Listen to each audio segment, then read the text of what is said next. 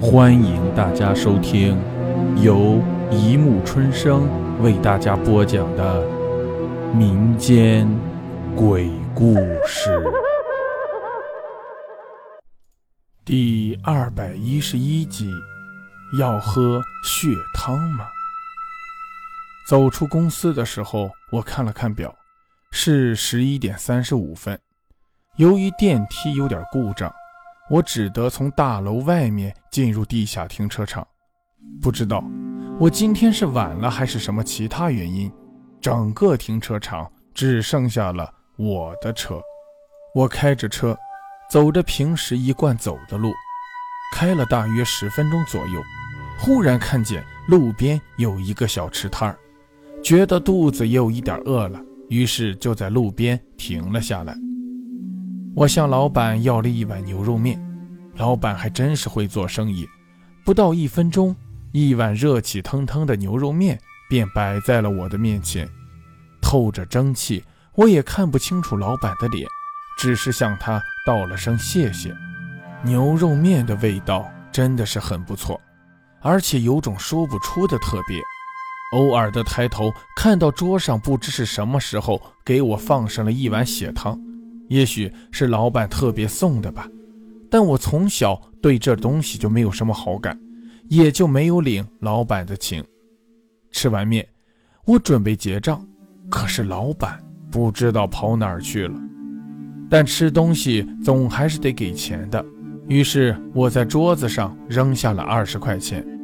我继续开着车，今天真是奇怪，一路上开过来，整条公路上除了我的车。就再也没有看到其他的了。我看了一下油表，应该给车加点油。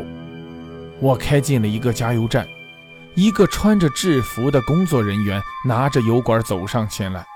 他戴着一顶帽子，长长的帽檐将他的整个脸都遮住了，一点也看不到。在他加完油后，我从反光镜中看到一双绿色的眼睛。神秘中透露着妖异，出于一种本能，我急踩油门冲出了加油站。那张脸真是难以形容，或者那根本不能称之为脸，除了一对绿色的眼睛，什么也没有了。我飞快地开着车，脑子里不断地出现那张恐怖的脸孔，我什么也听不见，除了自己急促而粗重的呼吸。路上依旧没有别人。除了我自己和那辆飞快的车，稍许冷静了一下，才发觉今天很多事情都不对劲儿。平时这个时候不可能连一辆车也没有，在高速公路旁又怎么会有小吃摊儿？可是刚才那碗面确确实实已经下肚了。我调转车头，开往刚才那个小吃摊儿，开了好久，公路上什么也没有。就连刚才那个加油站也不知所踪。突然之间，车子好像撞到了什么，我急忙停下车，走到车前，可是依旧什么也没有，空空荡荡的公路，孤孤单单的一辆车。